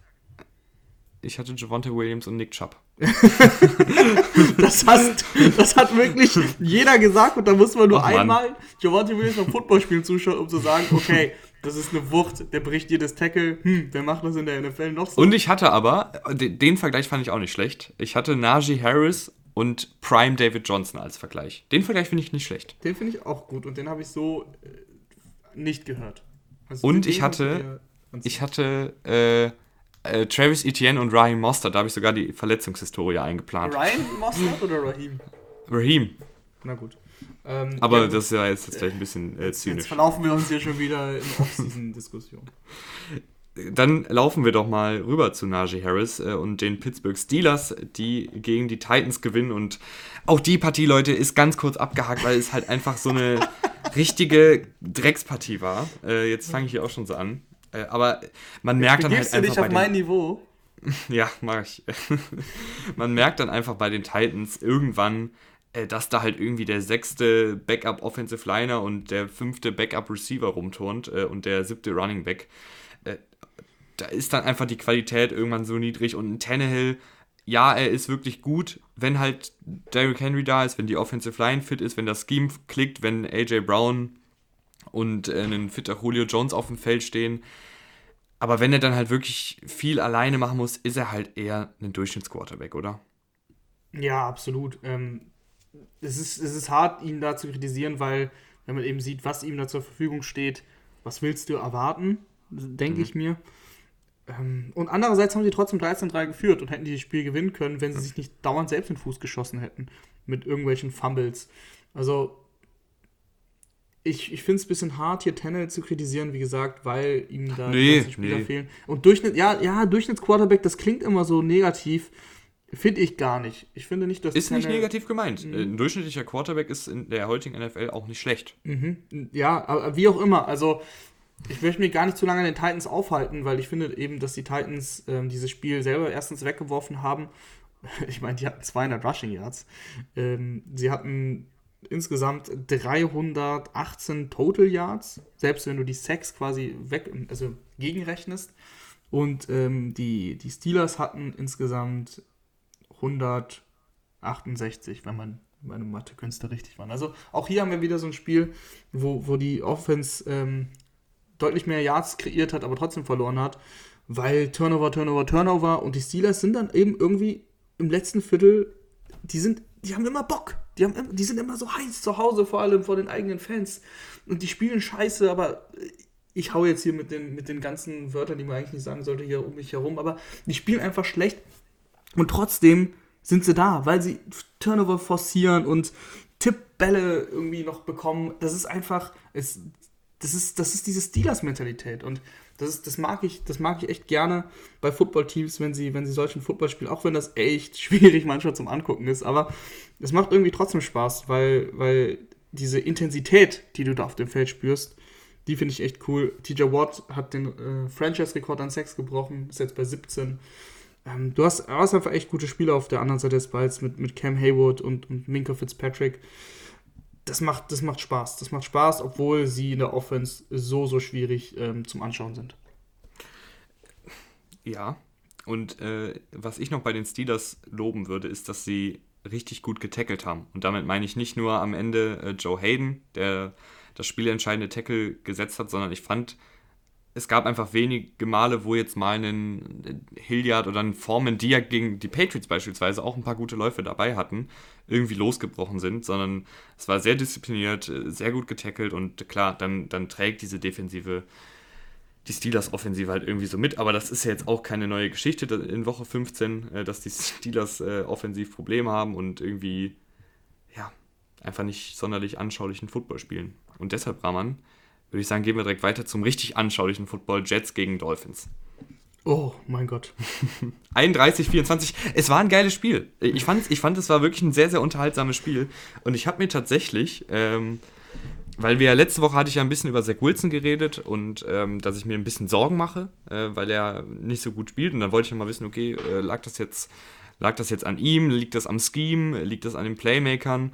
Ähm, und ich würde sagen, zwei der drei Sachen treffen zu, ähm, nachdem ich mir jetzt das Dolphins-Spiel ein bisschen genauer angeguckt habe. Also Zach Wilson hat einfach diese Tendenz, noch zu lange in der Pocket zu stehen, zu lange an seinen Reads zu kleben, nicht gut durch die Reads durchzugehen. Ich finde, man merkt manchmal, dass er einfach offene Receiver nicht sieht. Ähm, beispielsweise bei diesem einen ganz, ganz wilden Play, was viele von euch gesehen haben. Äh, das war ja irgendwie der so eine Art Fliehflicker, beziehungsweise da hat er irgendwie den Ball zurückgeworfen bekommen. Dann waren eigentlich zwei Leute offen und dann scrambled er es los und macht dann noch das Play möglich. Aber ist, er hätte einfach den Ball viel eher loswerden können und, und die einfache Completion nehmen können. Nur als Beispiel jetzt. Ich dachte, ähm, du meinst jetzt das, den, den äh, Backwards Pass nach dem Catch nee, nee, von Crowder nee, was, glaube ich. Nee, nee, da, da, war, da war noch ein, noch, die haben ja eh generell so eine Offensive ausgepackt nach dem Motto, wir haben jetzt eh ich glaub, nichts mehr du bist, Du musst vorsichtig sein mit solchen Szenen, du bist der einzige Mensch, der dieses Spiel gesehen hat. Ah ja, ja gut. Also ich habe das halt nicht gesehen, ich habe das in der Red Zone verfolgt, klar, aber das wurde nicht so oft gezeigt. Deswegen lasse ich dich gerne weiterreden, wenn, wenn du das so analysiert hast.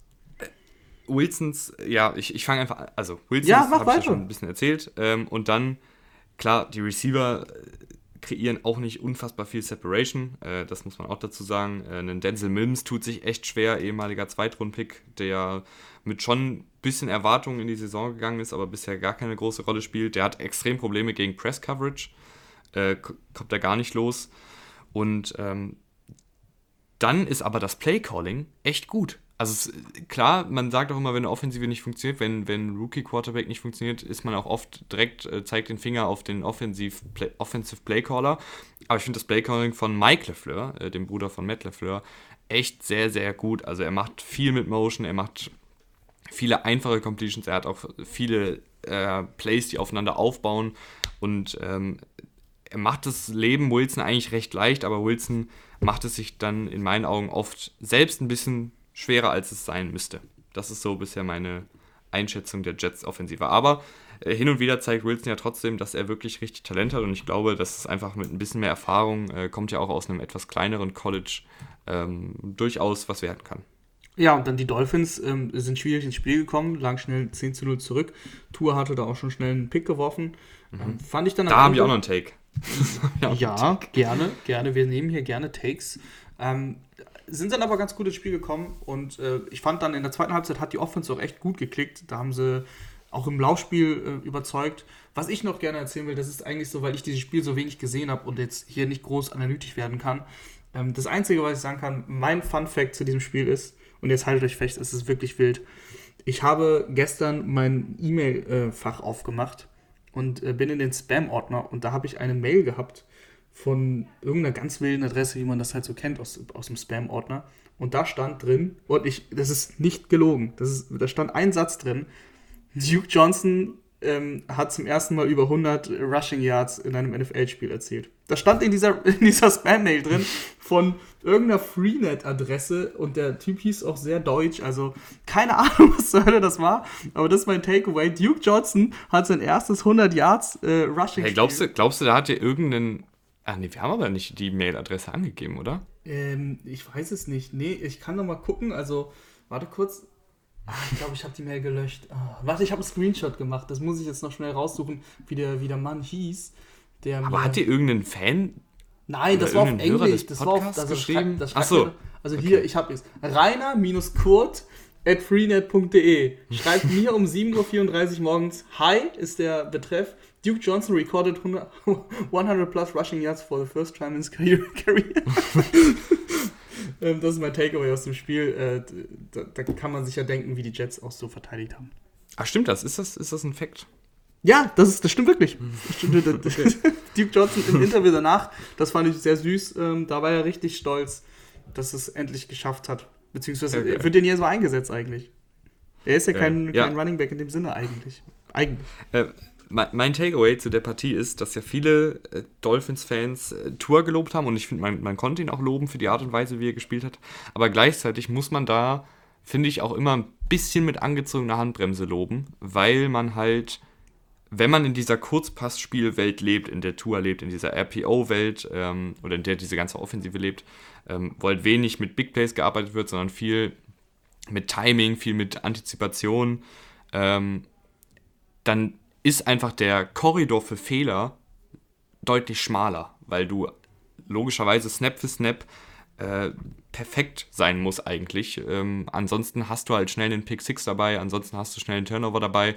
Und wenn du jetzt eine, eine offensive, ne, nicht eine offensive, wenn du jetzt eine Offense spielst, die mehr auf Big Plays aus ist, da kannst du dir auch mal einen Turnover erlauben, weil du dann einfach sozusagen, äh, dann gehst halt im nächsten Drive mit vier Plays äh, das Feld runter. Aber in dieser in dieser Kurzpassspieloffensive ist einfach der Fehlerkorridor sehr, sehr schmal und das war jetzt eine Partie, finde ich, wo man gesehen hat, was passiert, wenn dann eben mal zwei, drei schlechte Würfe dabei sind. Äh, Tour hat das über weite Strecken gut gemacht, die letzten Spiele, aber jetzt in dem Spiel halt nicht. Und dann sieht diese Offensive halt gleich deutlich, deutlich schwächer aus und äh, ist deutlich anfälliger auch ähm, und muss dann auch einem Rückstand hinterherlaufen, was sie gut gemacht haben, aber es waren halt jetzt auch eben nur die Jets, ne? Mhm. Ja, aber ich wollte sagen, trotzdem haben sie es geschafft. Das 0 zu 10 dann umzudrehen. Klar, es waren die Jets. Sechs Siege in Folge, die Dolphins sind mitten im Playoff-Rennen. Letzter Take noch, Rahman. Ja. Ich, mir mir fällt es gerade ein. Ich glaube es nicht, dass ich selber sage, aber die, die Dolphins Offensive Line war gut. Also ich dachte, ich dachte ehrlich gesagt, dass das eine Partie wird, wo die Jets Defensive Line, die finde ich so ein bisschen unterm Radar fliegt und die auch einige gute Einzelspieler hat, dominieren kann. Aber nee, äh, die Dolphins Offensive Line hat das gut gemacht. Sowohl im Laufblocking für Duke Johnson als auch im Passblocking für Tour. Absolut. Und es erschreckt mich irgendwie, dass du so begeistert über dieses Spiel das meiste gefühlt geredet hast heute. Also, ja. du solltest dir ein paar Gehen wir schnell weiter. Machen. Gehen wir schnell weiter zum nächsten Banger. Houston Jacksonville. Ganz kurz, Rahman. Bitte mach's kurz und schmerzlos. Ein Takeaway. Brandon Cooks ist eine geile Sau. Gut. Gehen wir weiter. ähm. Also ist, einfach, ist, ist, nee, ich muss, ist einfach cool. Es ist einfach, ist einfach cool, dass der in so einer Offense, die überhaupt nicht äh, funktioniert eigentlich, also gegen die Jacksonville Jaguars funktioniert jede Offense, aber dass der da einfach sein Ding macht und ähm, sieben Catches, 102 Yards, vor allem bei so Screen Passes dann noch einen Touchdown rausmacht. Also Brandon Cooks ist einfach, äh, dadurch, dass er so oft für einen First-Round-Pick getradet wurde, war er, also war er schnell überbewertet, er ist aber mittlerweile eigentlich unterbewertet. Ja. Ich bin froh, dass. Warte, hatten wir in der letzten Folge schon die Urban Meyer-losen Jacksonville Jaguars? Ich weiß es gar nicht mehr genau. Ähm, nein. Wann es jetzt hatten zeitlich war. Nein, hatten wir nicht. Er wurde jetzt. Dann gut, dass er weg ist. Gut, dass er weg ist. Ja, ich meine, äh, wir haben da ja schon echt oft, oft was dazu gesagt. Du wurdest sehr deutlich auch und ähm, ja, wir wurden, oder du wurdest erhört. Dallas gegen Giants, Rahman? Dallas gegen Giants, gerne. 21-6 können wir auch ganz flott machen. Ähm, obwohl ich sagen muss, dass die Dallas Offensive. Seit Wochen. Äh, wir haben es letzte Woche schon gesagt. Seit Wochen. Ähm, mh, ja, genau. Seit Wochen. Mhm. Seit Wochen ist das Stichwort. Seit Wochen nicht mehr so auf einem hohen Niveau spielt. Ja, Dak Prescott ist, ist nicht gut.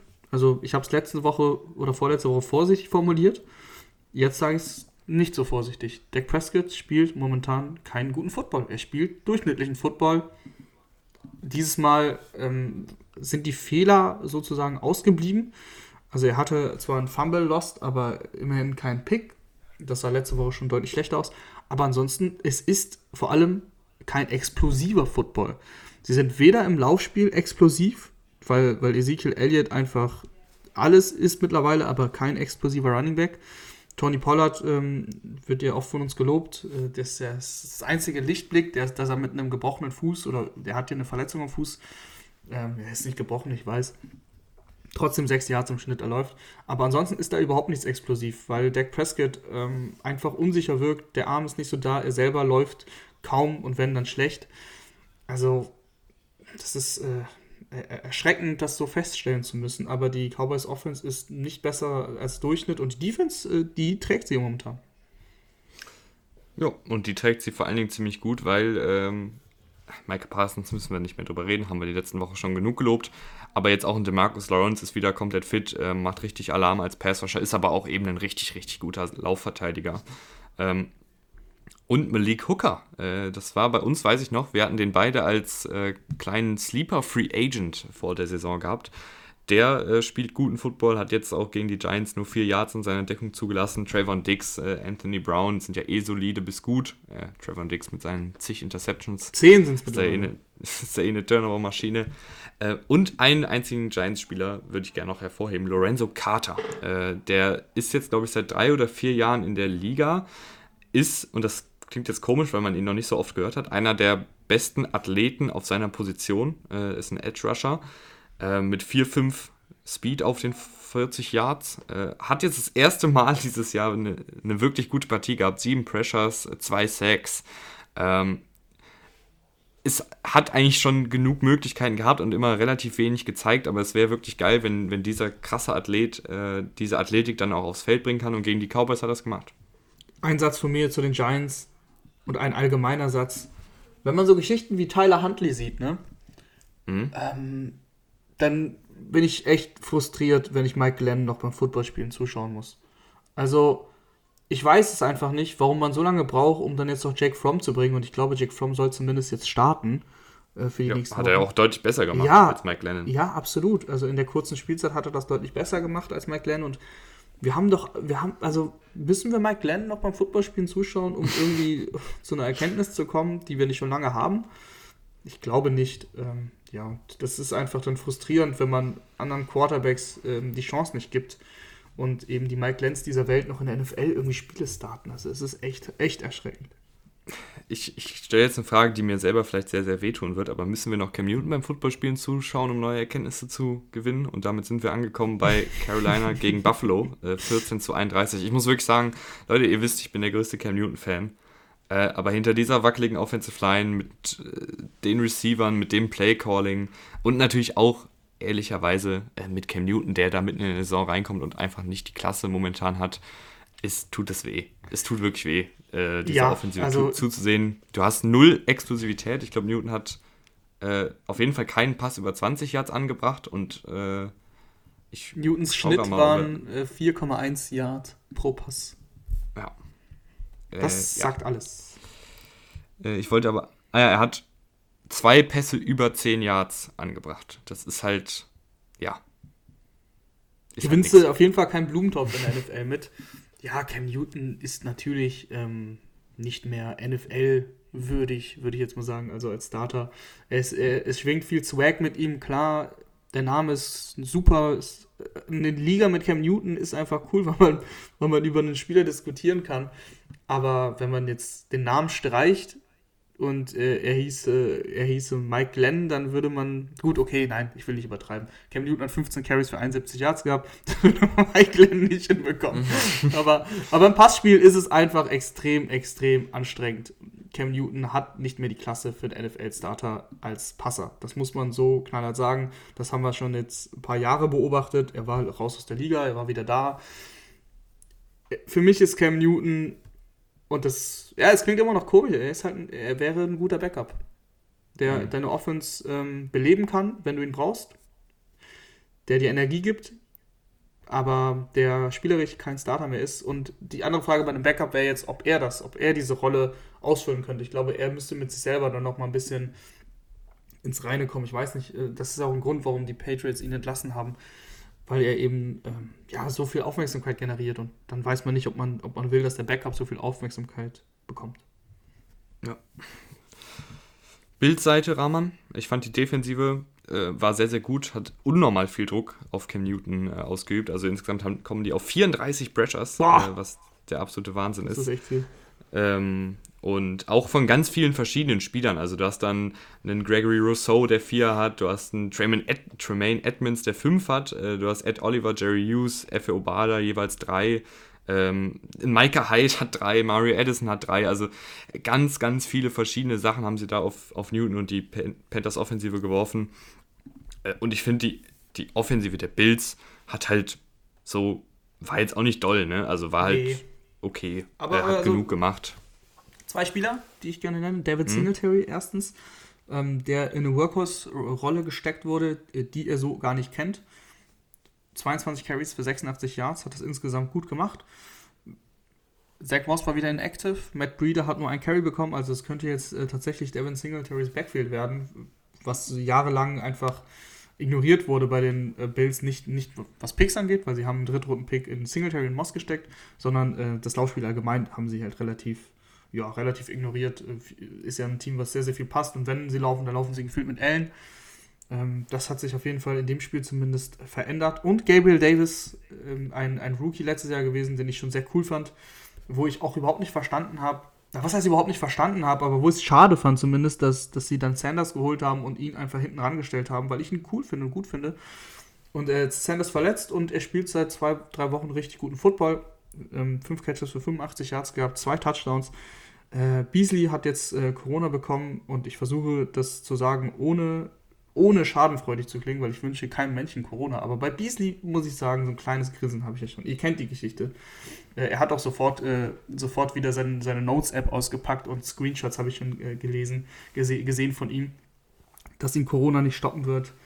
Ähm, wer, wer, wer, jetzt die Geschichte nicht kennt, ich will das jetzt nicht hier groß, äh, groß machen, aber dann googelt mal, googelt mal hier Cole Beasley und Corona, dann findet ihr, findet ihr genug Sachen von, von, von Beasley. Das zu dem Thema auf jeden Fall ähm, fand, ich, fand ich cool, dass Gabriel Davis da jetzt reinkommt und jetzt, wenn Beasley ausfällt, äh, zehn Tage ja mindestens, weil er eben nicht geimpft ist, ähm, dann wird er jetzt auch beim nächsten Spiel hoffentlich gefeatured werden. Jo, und ähm, damit kommen wir zum letzten Spiel an dem Sonntagabend. Äh, Arizona Cardinals verlieren gegen die Detroit Lions sehr deutlich äh, mit 30 zu 12 und das muss ich sagen, äh, mit Dan Campbell haben die Lions einen guten Coach. Ich glaube, das ist, das ist klar. Ähm, wir haben es schon öfter mal gesagt, dass uns die Art und Weise, wie er coacht und wie er scheinbar auch so diesen Lockerroom hinter sich stehen hat, obwohl die Lions halt irgendwo im Nirgendwo rumdümpeln, ähm, das spricht einfach für den Menschen, Dan Campbell. Und ich finde auf dem Feld, äh, dafür, dass sie da wirklich, ich sag mal, ein bisschen böse gesagt, halt individuell einfach nicht mithalten können mit den meisten Teams, was die Qualität der Spieler angeht, äh, hacken sie ja irgendwie immer noch irgendwelche Pläne aus, ähm, um dann doch so ein Spiel dann zu gewinnen gegen die Cardinals, die da als, als haushoher Favorit äh, hingegangen sind. Ja, die Cardinals haben die Lions da echt ähm, ja, unterschätzt, kann man schon fast sagen. Äh, Jared Goff hat richtig gut gespielt, nur fünf Incompletions gehabt, drei Passing-Touchdowns, über 200 Yards. Und sie ziehen halt auch irgendwie Spieler hoch, die keiner kennt, mit Craig Reynolds, ein Running Back, der dann echt gut aussieht. Also wirklich gut aussieht. Äh, richtig viele Runs, äh, wo er auch nach dem Tackle, äh, beziehungsweise nach dem versuchten Tackle dann noch rausbricht und, und Yards holt. Das ist, das ist wirklich, macht Spaß, ähm, den Lions da zuzugucken. Und Emma St. Brown, also deutsche Brille mal abgenommen.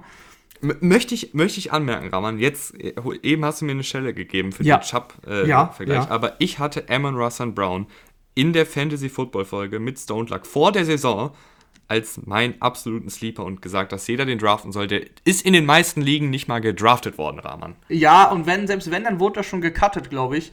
Weil so richtig Fantasy-relevant ja, ist es halt. Ja, nee, ich, ich, ich will das nicht schlecht reden. Er ist Fantasy-relevant seit drei Wochen. Extrem. Mhm. Und da hat er, glaube ich, die drittmeisten Catches überhaupt in der NFL.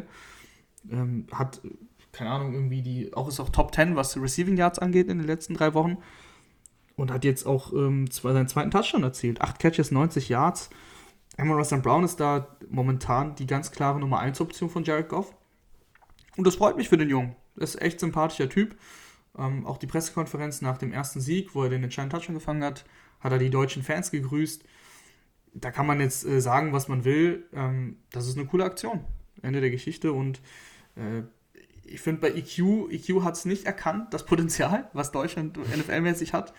Da kam, da kam eigentlich gar nichts. Äh, Emera hat das erkannt und das zeigt auch, dass er, dass er clever ist. was war denn bei den Cardinals nicht ganz so clever? Ich würde mal anfangen damit, dass sie äh, in der Offensive Line äh, Rodney Hudson ähm, spielt jetzt individuell vielleicht nicht die beste Saison. Also es ist jetzt, ist jetzt nicht so, dass er jetzt zum Beispiel bei PFF eine unnormal hohe Grade hat oder so. Aber was man zum Beispiel bei PFF nicht messen kann, äh, ist, wie wichtig er für die Kommunikation ist. Das kann man ja nicht bewerten. Äh, und das ist etwas, wo Rodney Hudson, glaube ich, diesen Cardinals oder dieser Cardinals Offensive Line total fehlt, weil es war sehr, sehr oft der Fall, dass die Lions einen Blitz gebracht haben, gerade bei Third Down, und da einfach ein, ein freier Rusher durchgekommen ist. Und ich glaube, das passiert dir nicht so häufig mit einem Rodney Hudson auf Center. Ja, absolut. Also bei den Cardinals hat eigentlich gar nichts gestimmt. Äh, Kyler Murray hat ein schlechtes Spiel gemacht. Der Pick war dann so ein bisschen sinnbildlich, ähm, den er dann geworfen hat, der auch das Spiel so ein bisschen entschieden hat, weil sie gerade vielleicht hätten rankommen können.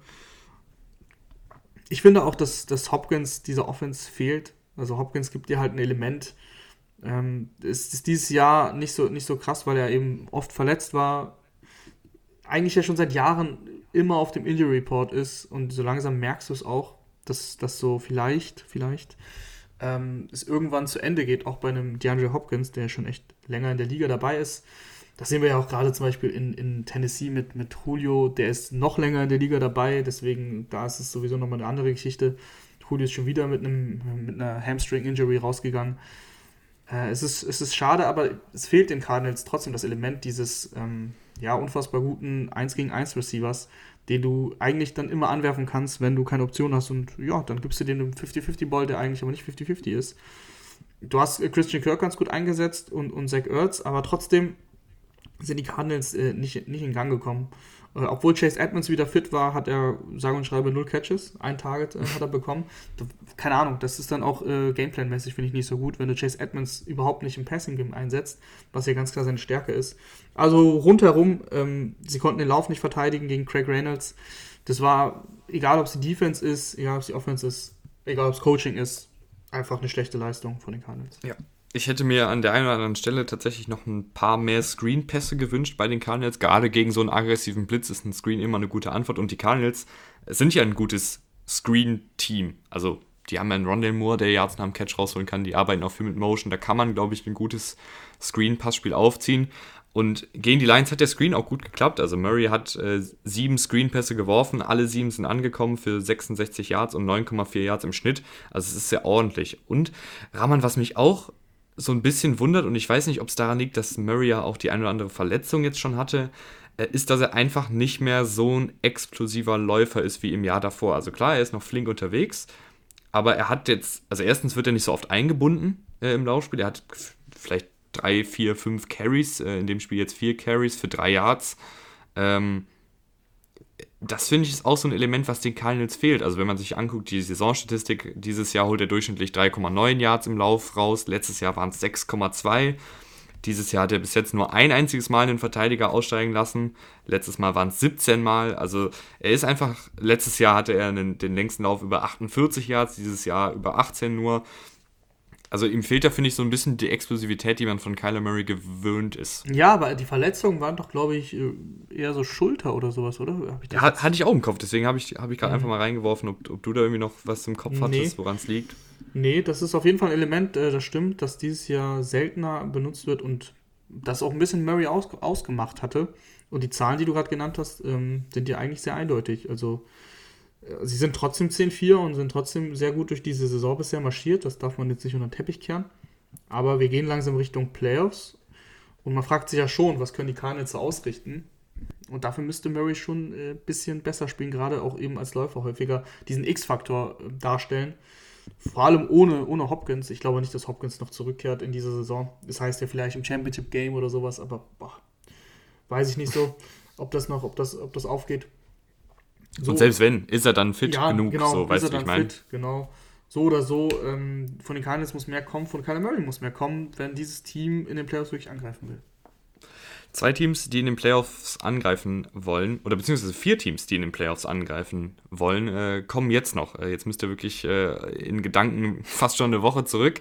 Äh, wir haben noch die Patriots und Colts. Äh, die beiden Spiele, Rahman, es wurde schon so viel darüber gesprochen. Äh, wir haben auch auf Twitter viel dazu geschrieben. Also gerade bei diesen längeren Spieltagen lohnt es sich, bei uns auf Twitter mal vorbeizuschauen. Ähm, da machen wir gerade zu den Einzelspielen öfter mal so kurze Takeaways, zwei, drei Twitter-Seiten oder wie man das nennt, zwei, drei Twitter-Beiträge äh, mit kurzen Takeaways, die wichtigsten Takeaways zu der Partie, äh, damit ihr da direkt up to date seid, was wir so gesehen haben. Aber Rahman, kurz und knackig, äh, Patriots Colts. Ja, ähm, Carson Wentz ist kein First-Round-Pick wert, wird es aber sein. Er hat die Snap-Zahl erfüllt. Die Eagles bekommen den First-Round-Pick. Carson Wentz hat richtig schlecht gespielt und trotzdem gewinnen die Colts, weil sie defensiv einfach stark sind, ähm, so viele Turnover forcieren wie keiner in der NFL und auch so ein Puntblock, das ist natürlich ein mega, mega Ding. Also bist du ganz schnell 14-0 vorne und dann hat Mac Jones das gar nicht verkehrt gemacht, hat sein Team zurückgeführt, aber es hat da nicht gereicht. Es hat nicht gereicht, äh, weil Mac Jones eben dann schon auch gezeigt hat, dass er, dass er ein Rookie ist, dass er ein paar Fehler gemacht hat. Passiert, ähm, trotzdem ist mein Takeaway, dass die Colts nicht, nicht wirklich weit kommen können mit Carson Wentz. Ähm, ja, das stimmt. Und trotzdem würde ich sagen, dass die Colts, äh, die sind ein richtig unangenehmes Team, wenn sie in Führung gehen. Ne? Ja, aber also, dann brauchen sie Carson Wentz nicht, das ist richtig. Ja, ja klar. Äh, aber wenn, ich glaube, es gibt wenige Teams, die unangenehmer sind mit einer Führung im Rücken als die Colts, mhm. weil angenommen, die machen einen, einen, Opening Drive Touchdown, dann sowas wie jetzt in der Partie gegen die Patriots, das war ja, glaube ich, ein geblockter ja, nimm, Punt nimm das oder Spiel. so. Klar, Punt-Block, Touchdown, 14-0 mhm. nach dem ersten Quarter. Und dann kontrollierst du aber mal, mal richtig die Uhr. Und mit der Offensive Line und mit dem Laufspiel, äh, dann, dann ticken mal schnell 8, 9 Minuten äh, von der Uhr.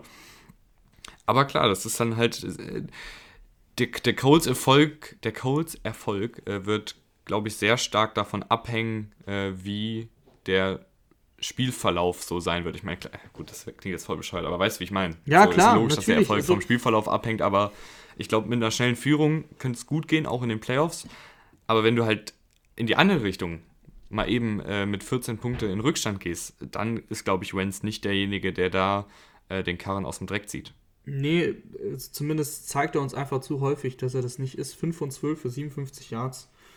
Ähm, das liest sich schlecht und das war genauso schlecht. Eine Interception, äh, es hätten aber drei oder vier sein müssen, obwohl er nur 12 Mal den Ball geworfen hat.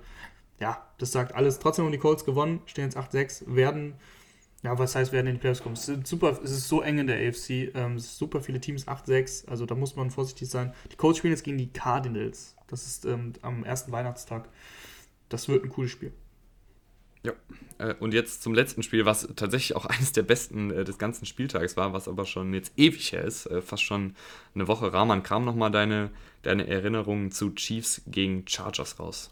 Ähm, ganz merkwürdiges Spiel über drei Viertel, weil die Chargers äh, an der eigenen, an der Gegnerin 5 Yard Linie dreimal standen und dreimal null keine Punkte erzielt haben. Fumble oder, oder eben ähm, Turnover und Downs, das ewige, jetzt können wir es diskutieren, weil wir haben es eben bei den, doch bei den Ravens haben wir es diskutiert, den brauchen wir es nicht diskutieren, aber es ist ja allgemein so, dass äh, wirklich sehr, sehr häufig als Fourth Downs ausgespielt werden. Wir sind ja, glaube ich, eher pro äh, Analytics und, und dass, dass es halt eben besser ist, wenn man das gerade gegen Mannschaften wie die Chiefs oder die Packers dann macht. Äh, es hat bei den Chargers halt einfach nicht funktioniert. Das gehört dann genauso dazu. Dass, man kann es nicht nur kritisieren, wenn es nicht funktioniert. Weil wir gerade die Colts hatten. Die Colts sind dreimal bei Fourth Down dafür gegangen, teilweise in der eigenen Hälfte, haben es aber dreimal geschafft. Darüber redet ja kein Mensch mehr. Aber wenn es dann nicht funktioniert, dann wird es ausgekramt. Ja, nee, das geht gar nicht. Das war eine schlechte Entscheidung. Wenn es dann funktioniert, dann wird darüber nicht geredet. Also so geht es ja halt auch nicht. Ähm, man kann nicht nur das Resultat nehmen und daran entscheiden, ob das jetzt gut war oder nicht. Man muss die Spielsituation sehen. Und bei den Chargers ähm, waren es meistens kurze, kurze Fourth Downs. Da waren Drops dabei, so das, das Parham-Ding, wo Parham, ähm, der mittlerweile aus dem Krankenhaus entlassen wurde, ist es ja schon fast eine Woche her. Das sah ja echt böse aus. Ähm, das war zum Beispiel ein Drop im Endeffekt. Also klar hat das dann in dem Moment keine Rolle gespielt, weil es um das Leben des äh, äh, Titans ging. So hatte man zumindest das Gefühl, weil das sah wirklich schlimm aus. Ähm, nichtsdestotrotz wäre das ja normalerweise ein Touchdown gewesen. Also da bin ich echt, äh, das nervt mich auch, diese ganze ewige Diskussion mit, wie gesagt, mit den Fourth Downs. Und ansonsten äh, ging es dann im letzten Viertel richtig los. Dann war es das, was wir uns erhofft haben. Chargers, Chiefs, beide explosive Offensiven. Die einen gehen das Feld runter, die anderen gehen das Feld runter. Beide scoren, Touchdowns. Und dann gibt es eine Overtime und du hast es eben schon äh, angedeutet. Ähm, ja, die Overtime-Regeln sind halt so, wie sie sind die Chiefs haben den Ball bekommen und die Chiefs haben Touchdown gemacht und dann war das Spiel vorbei. äh, ja, was willst du dazu sagen? Ja, doofe Regel. Ja. Ja, doofe ähm, Regel. Aber, ja, ja, aber da, da, müssen wir jetzt nicht drüber äh, diskutieren, weil das ja, also kann ich nichts dran ändern. Ähm, es ist halt so. Was man aber sagen kann, ist, dass äh, Travis Kelsey und Tyreek Hill mit einer Renaissance-Partie, will ich ja fast schon sagen. In dieser Saison ähm, muss man das so sagen, ja. Äh, ja, es hört sich doof an, aber man muss sagen. Äh, wenn die beiden auf Hochtouren sind, dann, dann ist diese Chiefs Offense halt auch nochmal deutlich besser. Ne? Ich meine, Travis Kelsey brichte auf einmal wieder fünf Tackles, obwohl er die, die Wochen und fast schon Monate zuvor eigentlich gar nicht mehr ganz so explosiv gewirkt hat. Ich weiß nicht, was er vor dem Spiel ähm, eingenommen hat oder, oder was er sich vor dem Spiel gesagt hat. Vielleicht hat er sich selber aufgestellt im Fantasy Playoff-Spiel, äh, keine Ahnung. Ähm, und ja, dann fand ich, war das eigentlich eine relativ runde Vorstellung. Mahomes hat eine gute Statistik, hatte, finde ich, aber auch wieder der lebt halt, der lebt halt immer noch zwisch, auf diesem, auf diesem schmalen Grad zwischen Genie und Wahnsinn. Ne? Ich meine, klar, wenn er dann jetzt hier improvisiert und dann äh, hat er ja auch einige gute improvisierte Plays dabei, wo er den Ball noch äh, irgendwie los wird und dann, dann fängt der Receiver den und, und holt noch Yards nach dem Catch raus, dann feiern das wieder alle. Ähm, aber es waren halt auch wieder ein paar Plays dabei, die hätten auch in die andere Richtung gehen können. Und ich weiß nicht, ob, ob man das so jetzt gerne haben will als allem, Fan. Ich würde da, glaube ich, immer einen Herzinfarkt kriegen. Also ich habe da lieber ja, einen Rogers, weißt ja, du? Ja, Momentan. aber er hat vor allem unnötig improvisiert teilweise. Bei der Two-Point-Conversion auf Clyde Edwards Hilaire hat er erst Michael Hartmann frei, das ist sein erster Read, er guckt ihn an, er wirft ihn aber nicht an. Dann hat er Tyreek Hill frei. Und dann scrambled er, um dann seinen komischen Mahomes-Wurf zu machen, der ja auch gut ist und gut aussieht und der, der ihn ja auch anbringt. Trotzdem ist es ja nicht, ähm, wenn, du, wenn du das Tape anschaust und wenn Andy Reid das Tape sieht, dann wird er dafür nicht gelobt werden für dieses Play. Also, das ist ähm, untypisch. Äh, der Wurf äh, auf Michael Hartmann an der Goal-Line bei Fourth Down, der auch nicht geklappt hat, ähm, wo er den Ball einfach in den Boden geworfen hat. Ja, das passiert. Da hatte er eben den Grip nicht drauf.